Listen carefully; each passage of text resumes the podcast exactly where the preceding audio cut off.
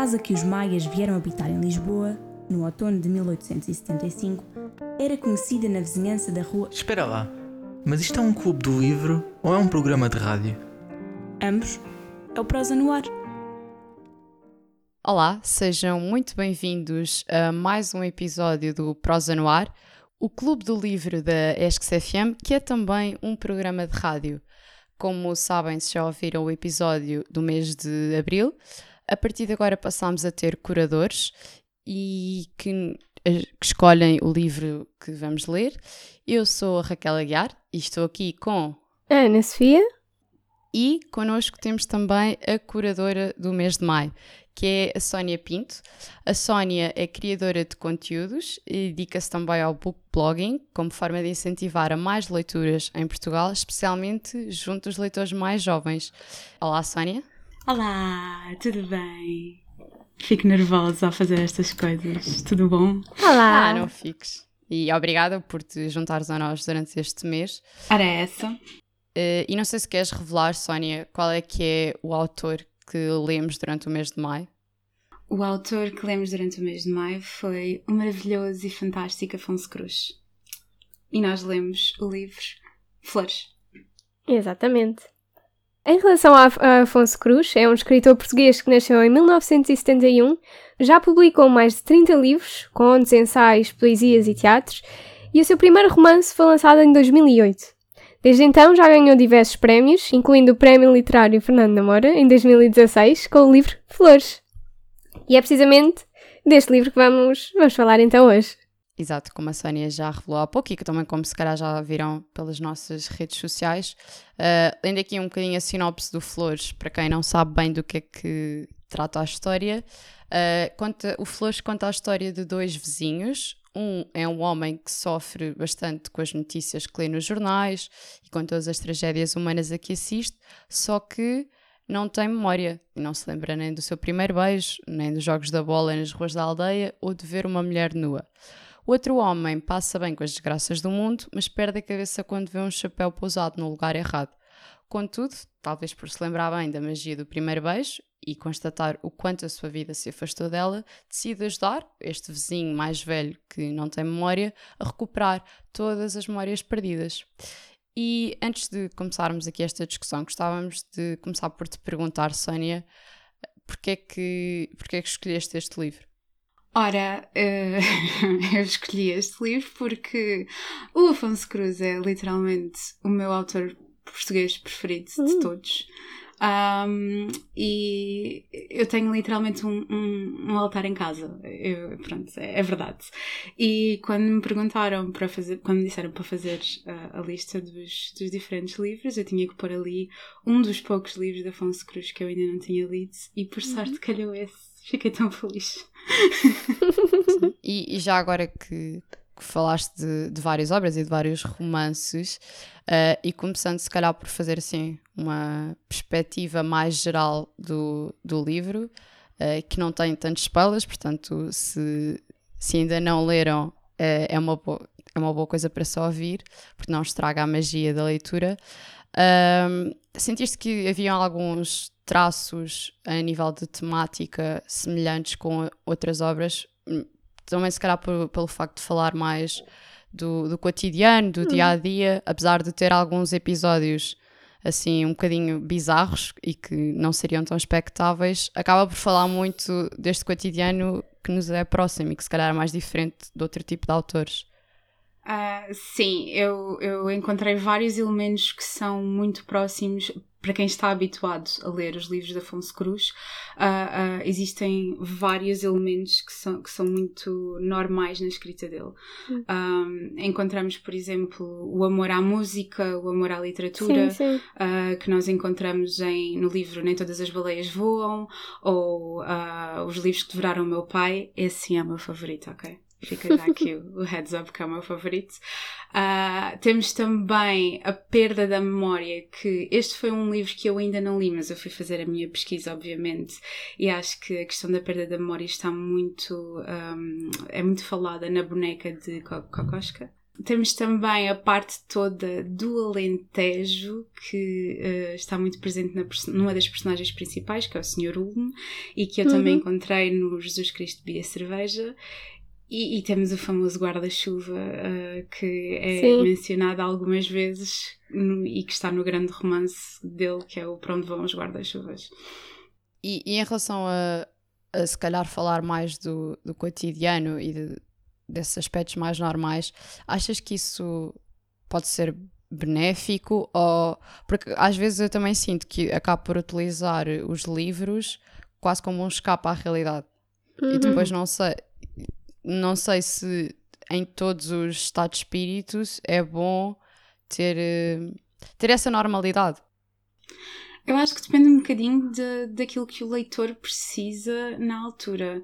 Eu, uhum. uh, eu, eu gosto de ler tudo um pouco. Eu tenho alturas em que quero mesmo desaparecer da realidade e acabo a ler fantasia ou ficção científica, uh, mas também acho que é muito importante nós termos esta perspectiva de, de destes autores como o Afonso Cruz, em uhum. que elaboram no cotidiano e na, na, vida normal, porque acabam por atacar em assuntos comuns uh, que, que nos, nos são conhecidos, que fazem parte do nosso dia a dia. Eu também acho que isso é muito importante um, de, de, ser elaborado na, na, literatura.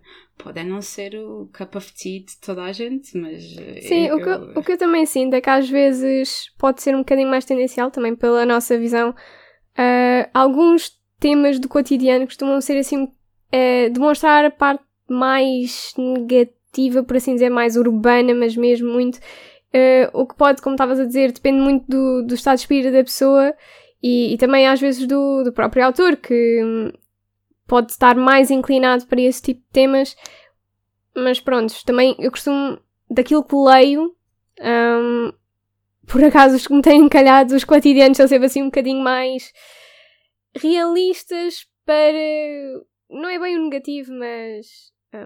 Um, Sim, eu estou a perceber, sim. Eu acho que temos sempre essa tendência, não é? Cada vez que uhum. queremos uh, lembrar-nos das nossas memórias ou daquilo que nós fazemos no dia a dia, temos sempre tendência a lembrar-nos da, par da parte negativa. E eu acho que isso também representa muito aquilo que os escritores acabam por fazer no trabalho deles.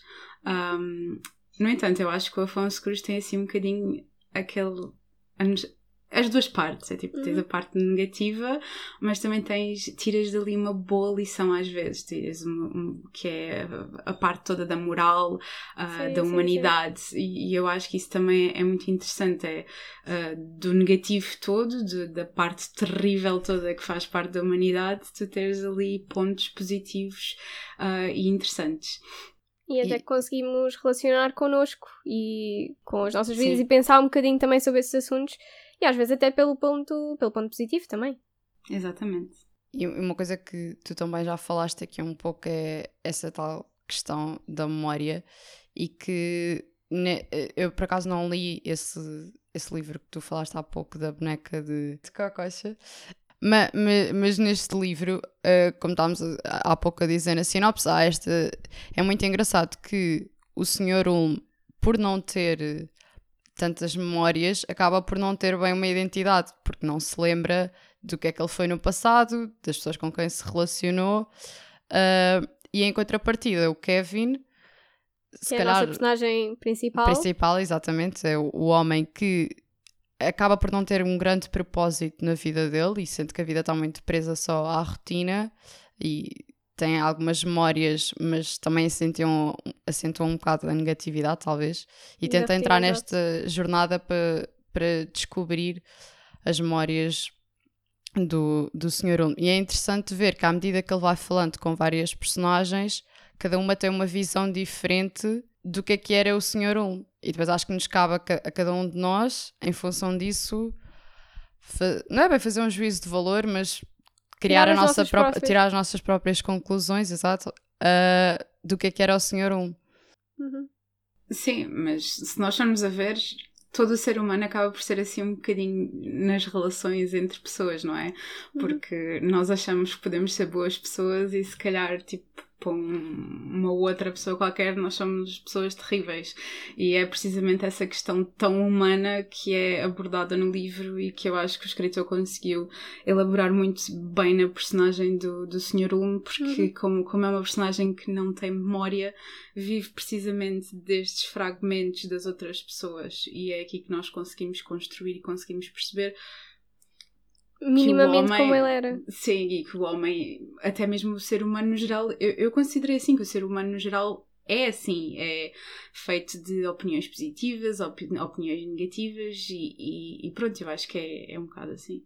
Sim, também depende do, do ambiente em que se conhece a pessoa, do tipo de situações que se conhece a pessoa e em diferentes partes da vida também, porque pronto, toda a gente evolve, toda a gente cresce e atitudes também mudam ao, ao longo do tempo, não é? Sim, mas é, é, muito curioso. Eu não sei se querem falar sobre isso agora ou se querem falar depois, porque estavam.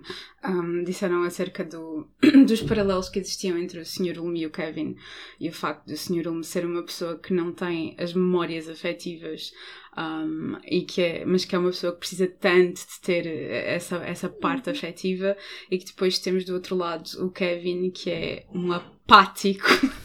a coisa mais insensível à face da Terra e que tem, e que tem uh, as memórias todas. Portanto, eu acho que esse paralelo também é, é muito interessante um, e também acho que foi, obviamente, esse o propósito de, de, do escritor. Exato, também por estas. Mas, eu ia dizer que é estranho como é que. Porque aparentemente isso parece meio contraditório. Como é que uma personagem que tem memória afetiva supostamente deveria estar mais ligado às pessoas e ter uma maior. não ser tão indiferente à vida e às pessoas que o rodeiam como o Kevin é. Faria mais sentido isso de uma pessoa que não tem memória afetiva. Não exatamente, porque a pessoa que não tem memória afetiva pode sonhar, pode imaginar, pode basear-se um bocadinho na sua imaginação naquilo que ouve dos outros, no que está a sentir no momento, mesmo que se esqueça depois. Enquanto que o Kevin tem aquela aquela rotina muito entranhada em si que ele já não consegue sair. A partir do momento em que começa a julgar que tudo o que lhe acontece já é uma repetição, começa a ficar um bocadinho, pronto, exatamente apático, precisamente por causa da rotina. Sim, também acho. Uhum. E outra coisa interessante uh, na escrita de Afonso Cruz em geral, mas acho também deste livro, é o facto. Hum, eu achei que era o facto das personagens serem muito humanas e não ser. É isto que estamos a falar do Sr. Ulm, mas acho que acaba por ser válido para as restantes personagens, de não serem todas preto no branco. E, uhum. por um lado, às vezes acho que pode ser mais difícil de criar, como não criamos empatia com a personagem principal, que neste caso é o Kevin, e como a Sónia estava a dizer, eu acho que concordo, e acho que a Ana Sofia também, ele é muito apático. uh, e para nós, enquanto leitor, acaba por ser um bocadinho difícil criar empatia com ele e gostar dele no sentido mais óbvio da palavra, mas acaba por, se calhar, são personagens mais próximas da realidade, Sim. porque na vida, na vida todos nós temos muitos defeitos também. Eu acho que o Kevin, mesmo sendo uma pessoa extremamente apática e insensível, como é bastante, bastantes vezes no livro, tem uma componente muito humana que eu acho que nós não, tem, não, não temos a tendência a reconhecer tanto em nós mesmos. Um, por exemplo, o facto de ele ser tão insensível em relação às notícias do mundo cada vez que o Sr. Ulm lhe trazia uh, uma nova notícia a dizer que as crianças tinham morrido em Gaza ou, ou, na Nigéria ou que quer que seja e ele olhava e dizia basicamente é a vida uh, eu acho que isso também demonstra muito uh, infelizmente a apatia da sociedade no, no geral. E, e, eu acho que esse propósito está tá muito explícito, está tá muito bem subentendido na personagem do, do Kevin. Uhum. E nós, nós podemos, se calhar, não gostar muito do Kevin, mas porque ele pode, de certa maneira, ser um reflexo dos próprios defeitos que não gostamos uh, de reconhecer em nós próprios. Pois, é, também acho que sim. Ninguém gosta de, ser reconhecido no espelho desta forma, como se fosse uma criatura apática, mas infelizmente às vezes acontece. Eu, eu acho que essa, esta, esta situação deriva-se também por, pelos mídias. Os mídias, eles alimentam-se da tragédia, porque é aquilo que as pessoas... também já, já ouvi ou, ou li, não, não se fiem muito por mim. No entanto, que o ser humano e a, e a nossa própria parte neurológica. Uh, credo, estou a entrar aqui numa, numa vertente. Mas pronto, também agarramos-nos mais às partes negativas, daí também uh, os mídias percebem isso muito bem, por isso é que ve vemos, muito, vemos e ouvimos muito mais coisas negativas que vão acontecendo no mundo e como são tão recorrentes, torna-se então a tal rotina, por assim dizer, também porque não é a nossa realidade direta. Uhum. E por isso é que também não ouvimos tanta coisa boa como. Isto agora à parte. Ouvimos. Um, uma designer que é muito reconhecida lá fora vai aparecer num, jornal, no jornal não, num programa mais tarde, mas nem a conhecemos porque não existem notícias desse tipo. É uma ínfima parte do, do telejornal, dos mídias. Eu lembrei-me eu estudei jornalismo, tirei um mestrado em jornalismo e eu hum. lembrei-me de uma frase que eu li, eu já não sei em que livro foi, não sei se foi nos Elementos de Jornalismo ou se foi noutro livro qualquer, uh, que dizia algo deste género: uh, um cão a parar o trânsito nas ruas de Paris é muito mais provável de acabar nas notícias e de ter um impacto muito maior do que uh, uma guerra no outro lado do oceano. Pronto, e, e, eu acho que isso espelha também muito bem estes diálogos que havia entre as duas personagens principais, porque uhum. ao fim e ao cabo acaba por ser um bocado assim que funciona esta nossa sociedade em que vivemos hoje em dia. O que é muito triste, mas infelizmente. Pois. Eu, pronto, eu senti esse paralelo quando, quando li essa pois, frase. Se calhar para o Kevin, como é uma realidade muito longe dele, não, não, lhe, preocupa, não, não lhe preocupa tanto. É, mas é, é tão, é, está tão longínqua do Kevin como está do Sr. Ulm. Mas, mas, a questão é, o Kevin se calhar é mais como 90% da população uhum. e o uhum. Sr. Ulm é como os... Até já tô, acho que já estou a ser generosa. Sim. mas, exato, exato. aliás, mais à frente no livro, até há uma parte em que eles, o Sr. Ulm descobre-se que ele construiu um golem, que é basicamente um isto para contextualizar um pouco, ele, ele, vai recolhendo. Isto pode ser um pouco spoiler, mas acho que acaba por não ser assim um spoiler muito grande uhum. para a leitura. Um, ele recolhe muitas notícias de jornal de, de catástrofes e, exatamente que, que aconteçam e que muitos deles até são provocados pelo ser humano um, e, e, o Kevin, durante muito tempo, não percebe esta obsessão do Sr. Ulm com as notícias e para que é que ele quer tantos recortes de jornal. E depois uhum. ele constrói uma espécie. De, sim, constrói um, um golem que é uma espécie de monstro e que na altura. Depois, entretanto, vimos a saber que na altura, na aldeia, quando se descobre o. Quando os aldeões descobrem o Gollum ao início é, é, ficam muito assustados e muito chocados. Que é o mas fim depois, do mundo. Exatamente.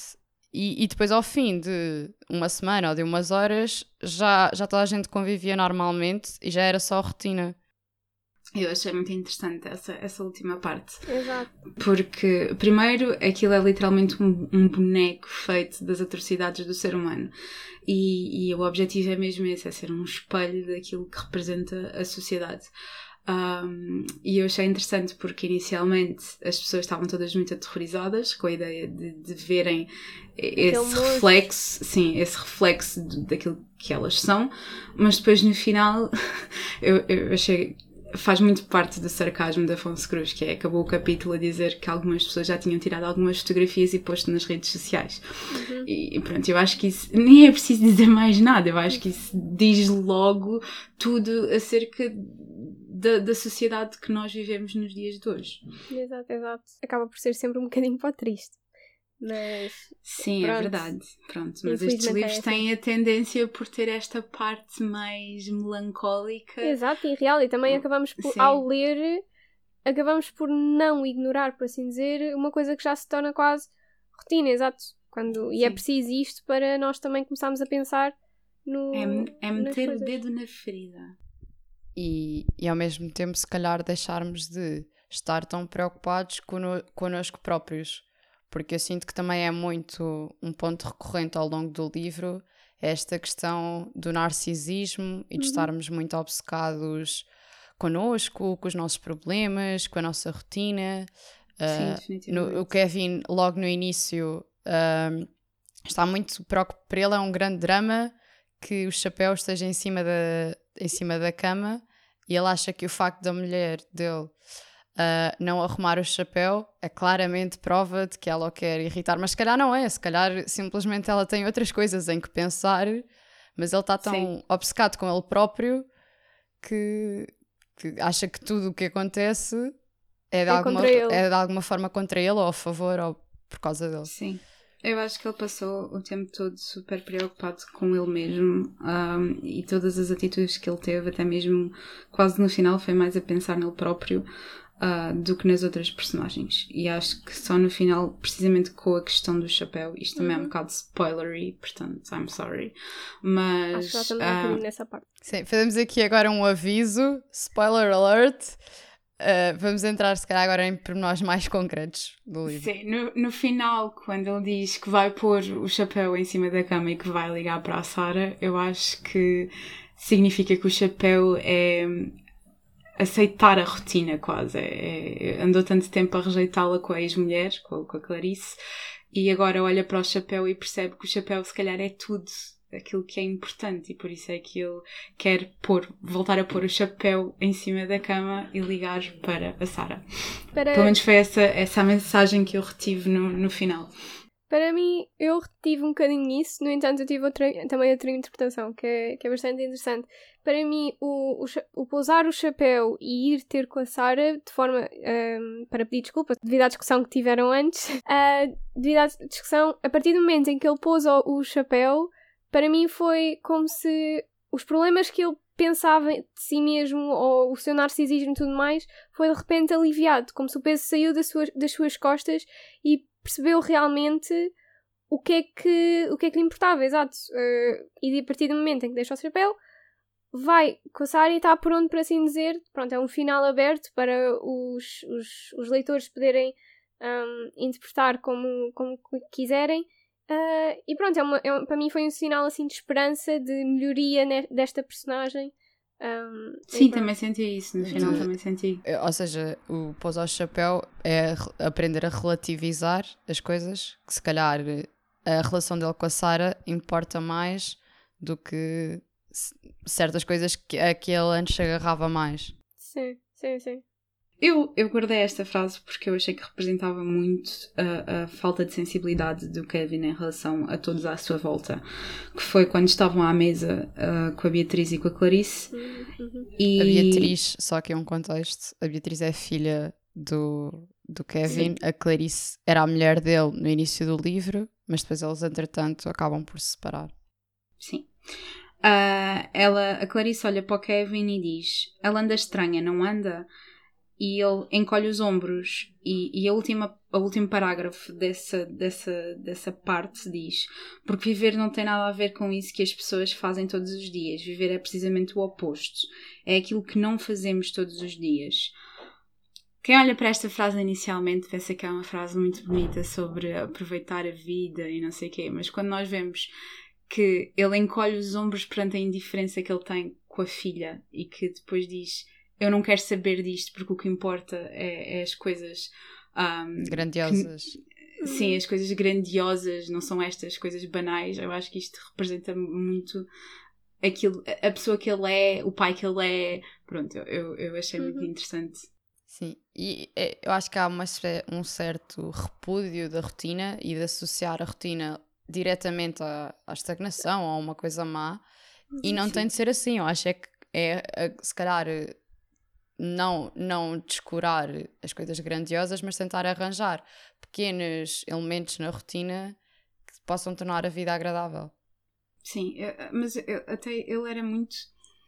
Todos, todos os paralelos que ele fazia entre hum, a vida que ele tinha com a mulher inicialmente e a vida que ele tinha na atualidade era antes nós íamos viajar para aqui, íamos passear ali, íamos fazer Senti todas estas coisa muito forte. Sim, também. era to- toda uma vida grandiosa de passear e viajar, ah, em comparação agora em que eu tenho que olhar para ela a depilar as pernas. Ah, isto, é- pronto, eu, eu acho que este, este, esta comparação ah, acaba por mexer muito connosco e faz-nos também refletir um pouco sobre o que é que é realmente importante para ele é o contrário, mas se calhar para o leitor, enquanto está a ler isto, obviamente que depilar as pernas, pronto, isto enfim é uma coisa um bocado indiferente, mas é, o dia a dia não é assim uma coisa tão banal quanto isso. Um, acho que retirei assim um bocado esta moral de, de, do livro. Mas eu acho que à medida que ele entrou nesta jornada de descobrir quem teria sido o Sr. Ulm durante a sua vida e que foi falando com as várias personagens, eu acho que ele se foi. Eu senti que houve alguma evolução e que ele se foi apercebendo que a uhum. rotina. Lá está, que a rotina também pode ter coisas boas e que às vezes está, estão nos detalhes. Uh, e eles contavam-lhes certas memórias que, de coisas boas que o Sr. Ulm tinha feito uh, e que não eram coisas grandiosas, mas que que foram de tal forma importantes e marcantes que, passado 50 anos, não sei já não me lembro ao certo quantos anos tinham passado, ainda ficaram na cabeça das pessoas como algo que demonstra claramente a personalidade do Sr. Ulm. E que essa, essa, mesmo depois de ele ter perdido as memórias, essa personalidade continua muito vincada, principalmente na, na relação que o Sr. Ulm tem com a Beatriz. Acho que uhum. mesmo, mesmo sem ser uma pessoa que tem as suas memórias, acaba por ter uma personalidade muito especial uh, e muito interessante. Eu, eu, acho que a personagem da Sr. Ulm foi, foi a, mais, a mais bonita de todas no livro para mim. Uhum. Ele por acaso tinha umas uh, intervenções com, com a Beatriz bastante interessantes. E precisamente isso. Uh, uma pessoa sem memórias acaba, no entanto, por ter alguns hábitos e alguma coisa guardada, apenas não consegue se é lembrar. E eu acho que a Beatriz também representa muito aquela curiosidade muito típica das crianças e aquela ingenuidade. Ela conseguia sempre surpreender-se com coisas que podiam ser banais. E, e o. Ulma acabava por, apesar de ser muito mais velho, manter também esta curiosidade em relação ao mundo e que acho que à medida que vamos crescendo, vamos perdendo não sei eu se não talvez seja inevitável.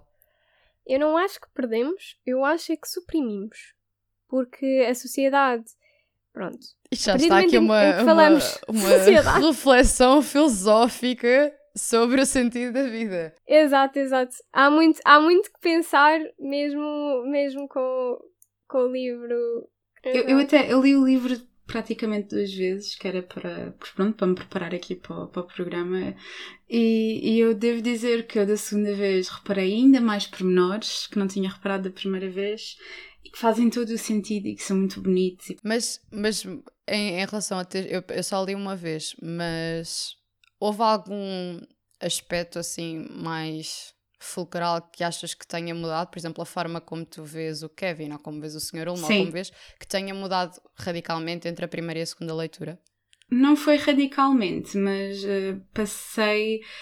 Como é que eu ia te explicar? Eu acho que vi os diálogos que o Kevin tinha com ele mesmo em frente ao espelho, uh, comecei tipo a notar certos pormenores e percebi que o Kevin não é só uma, uma personagem apática e insensível naquela história. Acho que o propósito é mesmo esse, por um lado, mas acho que também é, um, é uma personagem que, que, que, tem esse objetivo de, através da apatia, nos fazer acordar.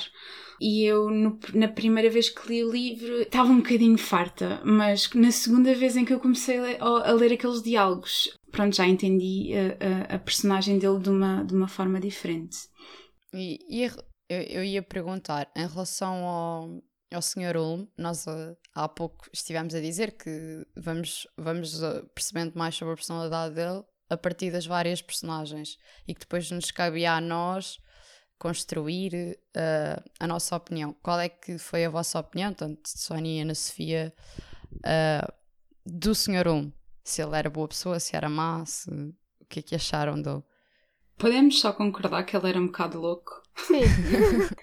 Sim. Não sei, ele tinha coisas que eu acho que a, a falar com certos, certos episódios que se falava acerca dele parecia muito aquelas, aqueles episódios que nós já ouvimos de, de, de, adolescentes, coisas estúpidas que os miúdos fazem. Havia outras que nós ficamos sempre sem entender se, são, se ele fazia mesmo aquilo por, por maldade, como, como o facto de ele ter uh, denunciado a Margarida. A Margarida, para quem não sabe, é o amor da vida dele. Há Pete, pronto, ele. Uh, nós ficamos sem entender um, qual é que é, de que lado é que ele está. Eu acho que isso não importa realmente, porque no final ele é uma pessoa, uma, uma, personagem boa, é uma personagem que tem um sentido muito moral e que é muito querido para o leitor no final do livro. Uh, e então eu acho que toda a gente acaba por desligar um bocadinho de todas as coisas más que ele fez para, para trás, até mesmo a Margarida no final do livro. Uh, não sei se estou a esticar muito, mas é quase como se fosse tipo uma, uma personagem de redenção, tipo uma história de redenção de uma personagem que no, no início come começa não é propriamente boa para algumas, uh, para algumas personagens, mas que depois tem todo um nível de redenção. Eu por acaso ia dizer, mas não sei se faz sentido que é se a própria Beatriz não acaba por ter também essa redenção para com o pai eles começaram a dar-se melhor. Por causa do Por causa senhor. do senhor. Exato, exato. Eles continuavam a ter um, a conexão, pai e filha, um, apenas quando levava um, a filha ao, uhum, ao senhor Ao senhor sim. Acho que no final, no, no final ela, ela abraçou o pai quando eles se encontraram com a Margarida no episódio, no, mesmo no uhum. último capítulo, eles abraçaram-se e isso também foi uma espécie de, de, todo aquele capítulo foi um final aberto, mas uh, também para a relação da Beatriz com o pai foi um, um final aberto porque é de género a esperança para a relação destes dois. Concordo. E e agora, se calhar, para concluir, estamos aqui a falar um pouco da Margarida. Eu acho que o próprio nome Flores e o facto de cada uma delas ter o nome de uma flor, portanto, a Margarida, já, já aqui dissemos que era o amor da vida do Sr. Um. As tem, irmãs tem duas dela. irmãs. Exatamente. Se, queres dizer os nomes delas? Tem, eh, temos a Margarida e temos as suas duas irmãs também, a Violeta e a Dália, que o apelido delas é, é Flores. E este nome Flores até no capítulo, acaba por uh, ter diferentes significados que vamos descobrindo um, enquanto lemos. Sim, eu acho que logo desde o início uh, o livro começa com o enterro do pai do Kevin. Uh, e há, há até uma passagem muito gira que, que eu achei muito interessante porque nós normalmente temos tendência a associar as flores à vitalidade, à beleza, ao lado positivo da vida. E naquele caso, ele disse que quando estava a ver o pai a ser enterrado, não estava, não estava a cheirar podridão nem nojo, mas sim um cheiro a flores e um cheiro prolino. E foi um, um bocadinho estranho esta ideia de pureza associada à morte. O, o Afonso Cruz, uh, numa entrevista que ele deu para o Jornal de Notícias, quando eu fui procurar, deixa-me ver se encontro aqui, ele disse que uh, as flores são como o sexo das plantas. Eu acho que essa passagem também está no livro, num diálogo entre o Sr. Um e, e, a Beatriz. Um, e ele diz que elas têm uma riqueza uh, muito peculiar, peculiar, porque são existem para decorar situações, eu vou aqui citar, eh, para decorar situações tão dispares como casamentos, relações amorosas, funerais, pacificações, simples embelezamentos, nascimentos ou batizados. Enfeitam pratos de chefes, ensopam-nos com a beleza, a das tulipas, por exemplo, ou com os sonhos do ópio. Uh, é aqui que ele diz que são o sexo das plantas com todo o charme, sedução, isco e burla que representam. E, e, eu acho que essa ambivalência tá, está muito bem explícita no livro, porque nós temos, por um lado, as flores associadas à, à morte e à, ao funeral do pai dele, temos as flores também presentes. Eu senti um paralelismo com o próprio Sr. Ulm, que também é uma personagem que vai definhando e que vai murchando com o tempo, quase como se fosse uma flor. Mais uma vez, deve estar aqui a esticar muito, mas olha. Uh, e temos as próprias, as, as, próprias personagens femininas, que são as três flores, que uh, são quase vistas como se fossem tipo deusas da aldeia. Um, e eu acho que essa, essa ambivalência das flores é, é, é muito bem explícita e acho que é muito bonita, não é? E eu acho que as flores também podem representar, isto agora se calhar já é uma análise demasiado profunda, mas as flores também podem representar o passado do Sr. Um, por um lado, mas também, e, mas também podem representar a esperança, porque foi através de ter falado com as flores e com as outras pessoas da aldeia no Alentejo que depois também houve esta tal esperança, esta redenção de que estávamos a falar há pouco uh, e que está associado ao futuro um bocadinho mais positivo. Uhum. Portanto, acho que, acho que foi um bom nome para o livro e guardámos isto para o, fim, para o final exatamente porque resume um pouco toda esta, toda, toda esta jornada pela vida que, que contém o Flores.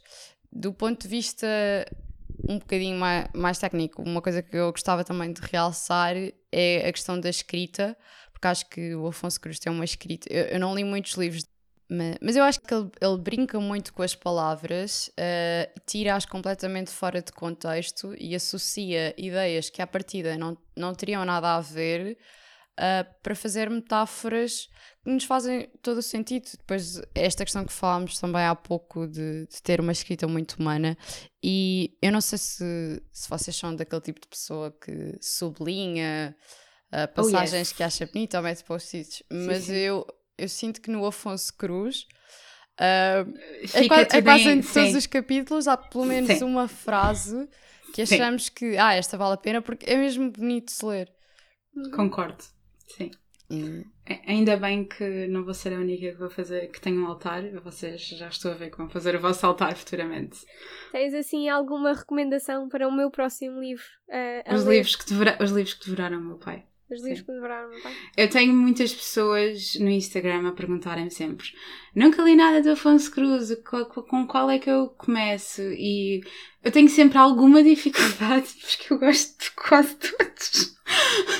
Mas os livros devoraram o meu pai é um livro infantil, é daqueles livros infantis barra juvenis que também serve para os adultos. E qualquer pessoa que gosta de livros vai ficar apaixonada com esse livro, que é, mesmo um livro com o amor, que fala sobre o amor pelos livros. Portanto, sim, eu, eu, eu recomendo muito esse. E em relação ao, ao, Flores, a quem é que vocês recomendavam este livro? Uh, se calhar, para quem nunca leu Afonso Cruz, se calhar começar por, por esse que estavas a dizer, dos livros que devoraram o meu pai.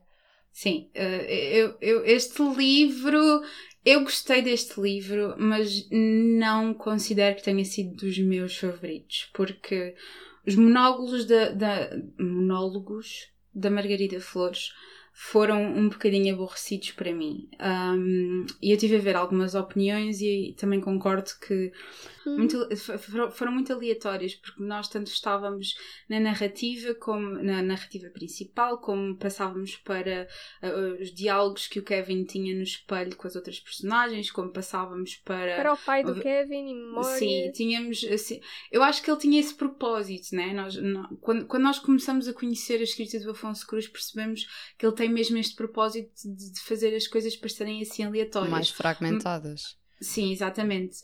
Mas, mas para quem nunca leu nada dele, isto pode parecer assim um bocado estranho e, e ficarem assim um bocado desiludidas. Portanto, eu só leria Flores depois de já ter-me aventurado nos outros livros do, do autor. Eu, eu concordo precisamente por isso, porque estávamos na narrativa uh, principal e de repente havia um mini episódio sobre uh, uma memória dele com o pai. Acabo de ler esse episódio. Ah, ok, uh, já voltámos então para a linha principal. Ótimo, ok. Mas, mas por acaso é, é curioso em relação a, aos monólogos da Margarida. Eu acho que sou a ovelha negra deste trio mas em relação, por exemplo, aos monólogos que o Kevin no espelho percebo, também não, não, não adorei, mas em relação aos monólogos da Margarida eu achava uma certa graça. Era, é, dispersava bastante do, do propósito, que era perceber a infância do Sr. Ulm, mas eu acho que ela, lá está, como tinha metáforas muito engraçadas sobre a vida e sobre como usava a música para se expressar, Uh, eu não me importava que houvesse esse desvio da narrativa principal porque achava interessante o que ela tinha para dizer.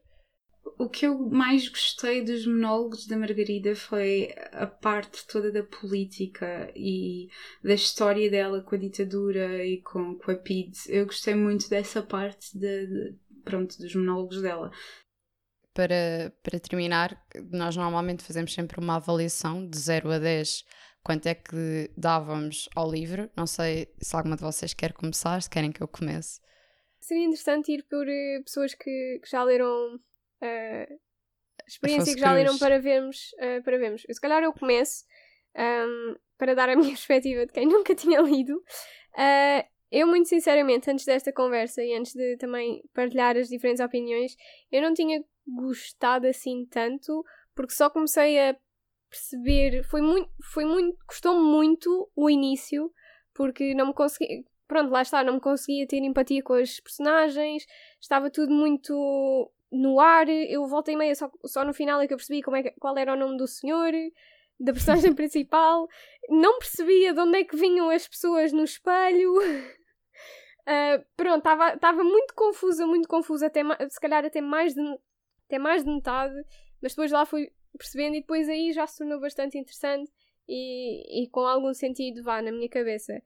Deste modo, e com esta conversa toda, já consegui me dar um bocadinho a minha opinião. Passou de um 5 de 10 para se calhar um 6 de 10.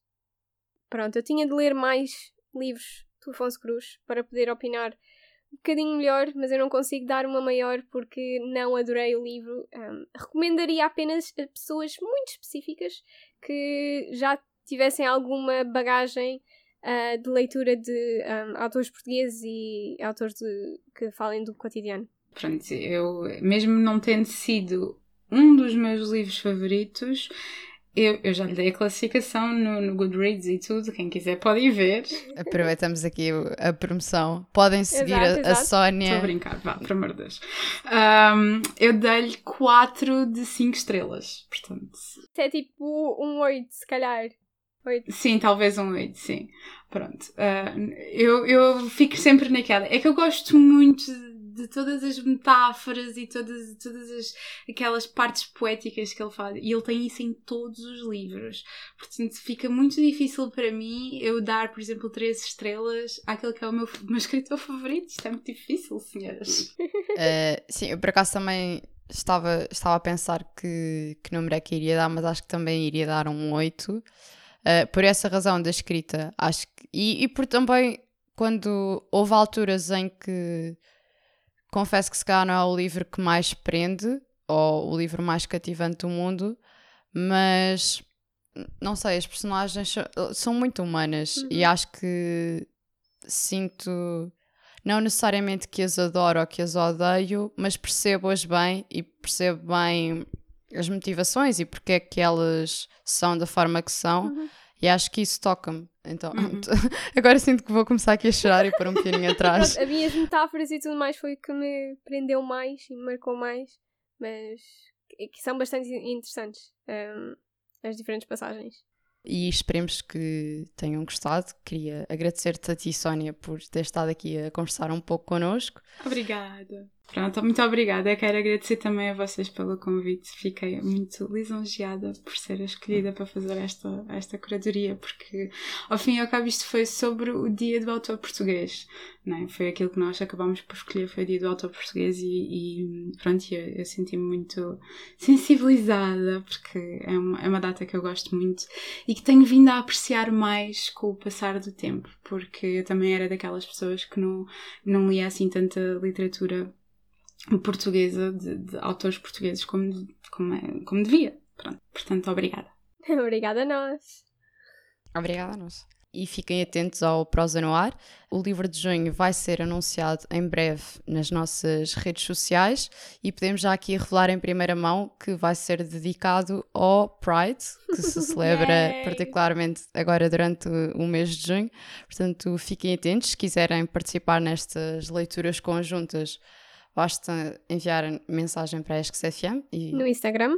Uh, e sigam também a Sónia no Goodreads, no Instagram e no blog. E no seu site soniarodriguespinto.pt. Ai, obrigada. Gostei muito desta parte da promoção. Obrigada, Ana.